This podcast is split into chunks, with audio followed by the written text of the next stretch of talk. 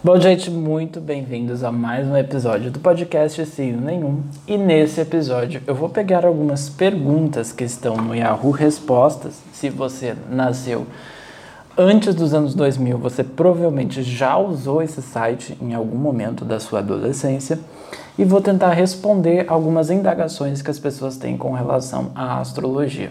Então, vou pegar algumas perguntas que eu achar interessante Mentira, eu vou ler o que aparecer aqui e vamos ver do que isso vai dar.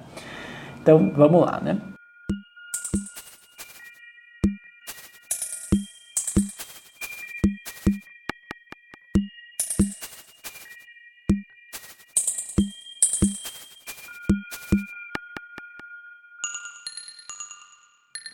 Bom, várias perguntas de vocês acreditam em signos. Gente, olha isso. Vocês inferiores que não são arianos têm inveja de nós? Nossa, essa pergunta teve oito respostas. Eu vou dar uma olhadinha de curiosidade. Uh... Arianos, para mim, não fedem nem cheiram. Foi o que essa pessoa respondeu para essa pergunta. Olha, falando sobre Ares ser superior. Não, isso, isso, é legal, essa perspectiva, assim. Mas é porque Ares, ele é, de fato, ele é o primeiro signo. E uma coisa que a gente percebe muito é que pessoas que têm é, muitos planetas em Ares têm essa, essa vontade de disputa, porque ele é um signo extremamente competitivo, né? Então, ele busca essa posição, ele almeja essa posição de, de ser o melhor. Mas isso é positivo quando não entra, não passa dos limites, né? Então é, essa pessoa que escreveu aqui, talvez ela passe um pouco dos limites, dizendo que os outros signos são inferiores, né? Mas uma coisa que, que eu vi ali que achei legal, que a pessoa falou né, que Ares não fede, não cheira. Você já, já teve uma conexão com uma pessoa ou com como aqui a gente está falando de signo solar, né?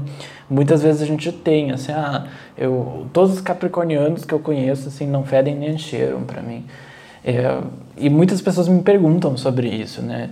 E, e Vou dar a mesma resposta que eu dou para essas pessoas. É um pouco difícil a gente falar sobre como que vai ser a sua conexão com as pessoas baseado apenas no seu signo solar, mas de fato existem determinadas conexões que elas não, não geram conflito, mas elas também não geram nada é, benéfico, né? ou seja, não é uma conexão boa, é aquela pessoa que vai participar da sua vida e vocês vão ter uma grande sinergia, mas também não é uma conexão ruim, ou seja, você vai sair no tapa com essa pessoa. Então, é, é, existe esse meio termo, né? Mas, novamente, isso é muito difícil a gente observar pelo, só pelo signo solar. Uma coisa que às vezes acontece é que existem pessoas que possuem um imã, né? Tem gente que tem imã de, de pisciano, tem gente que tem imã de sagitariano. Eu acredito que isso também vai muito pela fase da vida da pessoa. É, se você está passando por um momento que você está tá muito down, assim, você está buscando uma energia mais up, assim, né, dar uma, uma, animada, talvez você acabe atraindo pessoas do signo de fogo, que tem essa energia um pouco mais disposta, né? Vamos seguir com as perguntinhas aqui do Yahoo é Respostas. Eu achava que era Yahoo Perguntas. Bom, vamos lá para uma pergunta que eu achei interessante. Migas, fico com o crush de Sagitário ou de Ares? Sou virginiana. Bom, então vamos falar aqui né, sobre eh, engatar esse assunto e vamos falar sobre o Sol em Sagitário com o Sol em Ares ou com o Sol em Virgem, né? que é uma pessoa ali de Virgem que está em dúvida se fica com Sagitariano ou com Ariano. Bom, eu, enquanto astrólogo, diria: olha, faz o que tu quiser. Só com essas informações aí não, não dá para dizer muita coisa, e mesmo que tivesse mais informações, quem decide o negócio é você, né? Mas enfim, é, o, é interessante observar essa conexão que Virgem tem com signos de fogo, porque, por exemplo, com Sagitário, Virgem faz uma quadratura. Isso não quer dizer que as pessoas de Virgem vão odiar pessoas de Sagitário, não.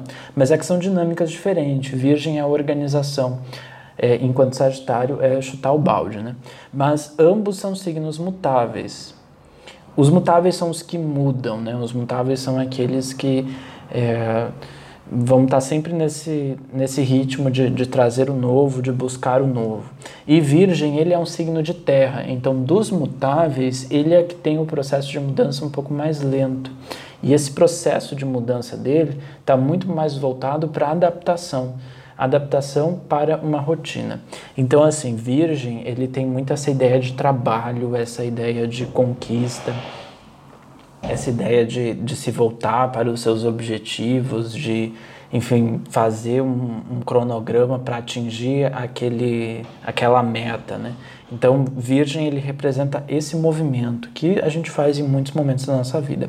Agora, já a, a, a mutabilidade de Sagitário, ela está muito mais voltada para sair dos limites e explorar o mundo. Então, percebam como são duas esferas completamente distintas, porém possuem o mesmo ritmo, que é o da adaptação. Então, o Virgem vai ser o, o pesquisador que vai entrar em um novo, um, um novo, um novo rumo para a sua pesquisa que vai ser muito mais detalhada, enquanto Sagitário é o viajante.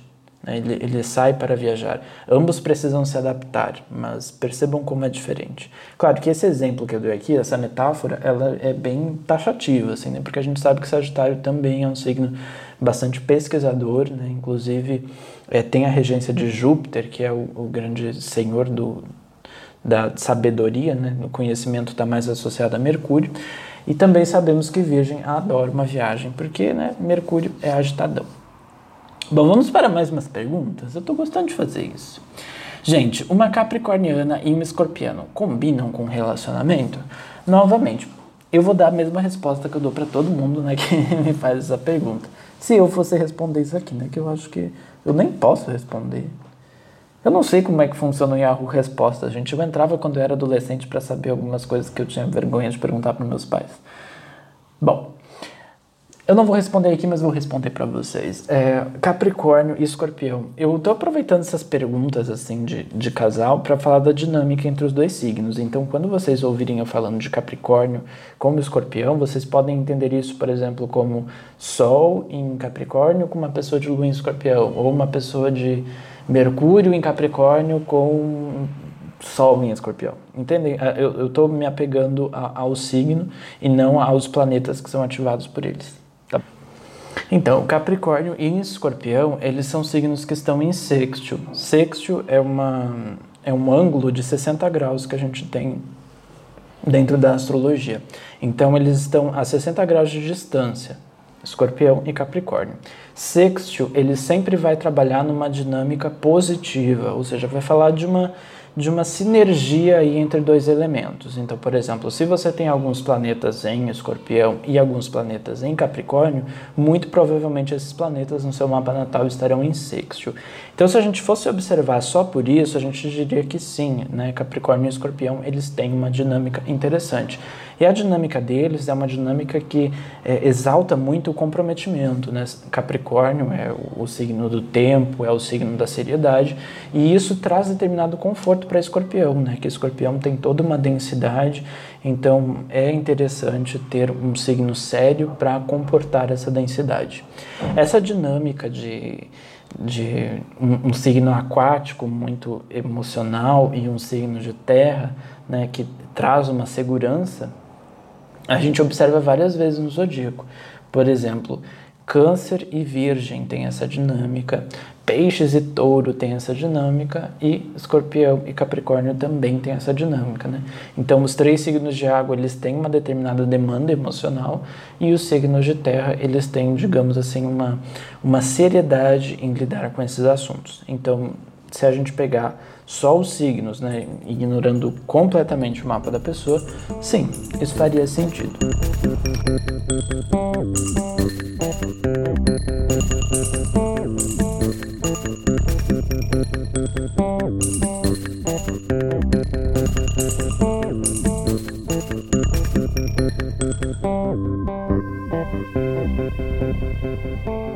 Olha essa pergunta que interessante. Que proporciona a beleza à pessoa? Os signos ou a genética? Adorei essa pergunta, né? É, como se fosse assim. É, pessoas de Ares são bonitas. pessoas de touro não são tão bonitas. Mentira, tá, gente? Só tô criando aqui teorias. pessoas todas as pessoas são lindas, tá? Mas sabe o que é interessante? Que essa pergunta me, me fez lembrar de, de algumas das é, dos textos antigos de astrologia, e tem um em especial que fala que, que, se eu não me engano, é do astrólogo William Lilly, posso estar errado, mas ele fala do, do aspecto físico da, das pessoas conforme o ascendente.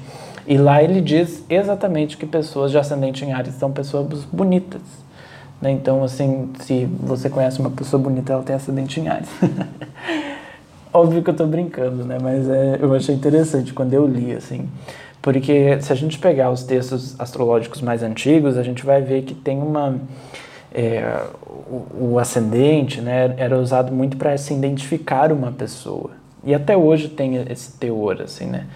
Mas, enfim, tem, aí trazem várias perspectivas, né? Ele traz falando sobre características do, do, rosto, do corpo, mas essa é o que eu achei mais interessante, né? Que ele diz que pessoas de ascendente em Ares são bonitas.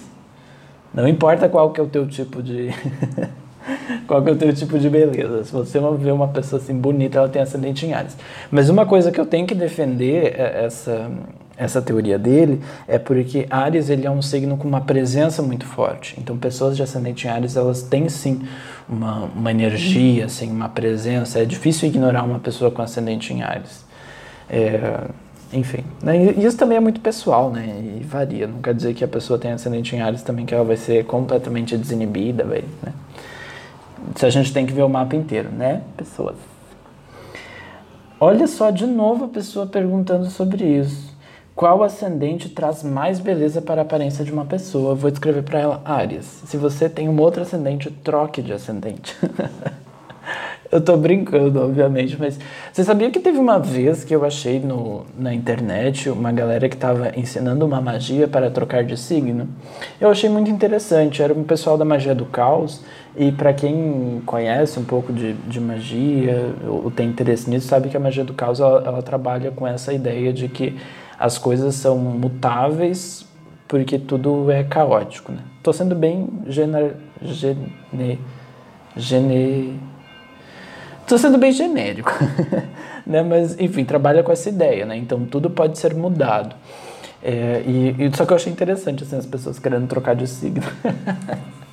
Porque assim, gente, se você não gosta de alguma coisa, se você, por exemplo, é uma pessoa de peixes e se identifica com o fato de que ah, você pode ter uma tendência de ser muito sensível, você pode se observar e, enfim, aprender com isso, né? Você não precisa trocar de signo, porque o outro signo também vai ter outras complexidades. Enfim, você é você, né? Independente do seu signo. Não é para isso que a astrologia serve, né? Para para criar um, um, arquivo, assim, uma, uma, ficha pessoal sua. Não, a astrologia é para a gente observar, observação. Pessoas do signo de Libra tendem a virar artistas ou não? Sempre quando se trata de profissão, gente, que artista é uma profissão, né? É, é muito interessante a gente observar o mapa, porque todo mundo pode ser artista. Vou, vou dar uma, uma generalizada aqui, tá? Vamos dizer que todo mundo pode ser artista, mas o mapa vai falar a motivação que levou aquela pessoa a ser uma artista, entende? Então, quando a gente vê um mapa vocacional, a gente vai ver muito o que aquela pessoa busca dentro de uma carreira. E aí sim a gente pode tentar entender qual tipo de ofício pode oferecer isso para ela. Mas vamos supor que uma pessoa é artista só por conta do dinheiro, né? Uma pessoa que um, global, né, um artista da Globo que virou artista por acaso, mas o que é, faz ele levantar da cama para ser um artista é o dinheiro. E, então esse mapa não vai ser um mapa parecido com uma pessoa que talvez não tenha dinheiro, mas tenha uma motivação muito grande em se expressar. Então essa questão de carreira é muito interessante a gente observar isso, né? o, o que te motiva, o que te inspira. Pessoas com é, Mercúrio em Escorpião, muitos planetas em Escorpião, elas têm uma vontade de descobrir o misterioso, de descobrir aquelas é, tudo que é mais oculto, tudo que é mais escondido atrai essas pessoas. Então, elas podem se dedicar à psicologia, por exemplo, mas talvez elas encontrem esse fator em alguma outra profissão. Ficou. Acho que deu para entender, né? Bom, gente, eu vou fechar aqui as perguntas. É, muito obrigado por me ouvir. Você ouviu mais um episódio do podcast Signo Nenhum. Espero que você tenha gostado. Um abraço bem forte no seu coração e até a próxima. Se você tiver alguma dúvida, alguma sugestão ou queira contar alguma história para mim aqui no podcast, você pode me enviar o seu relato ou a sua dúvida no meu Instagram, que é astrólogo _robsoned, ou você pode me mandar um e-mail para contato. Um abraço forte.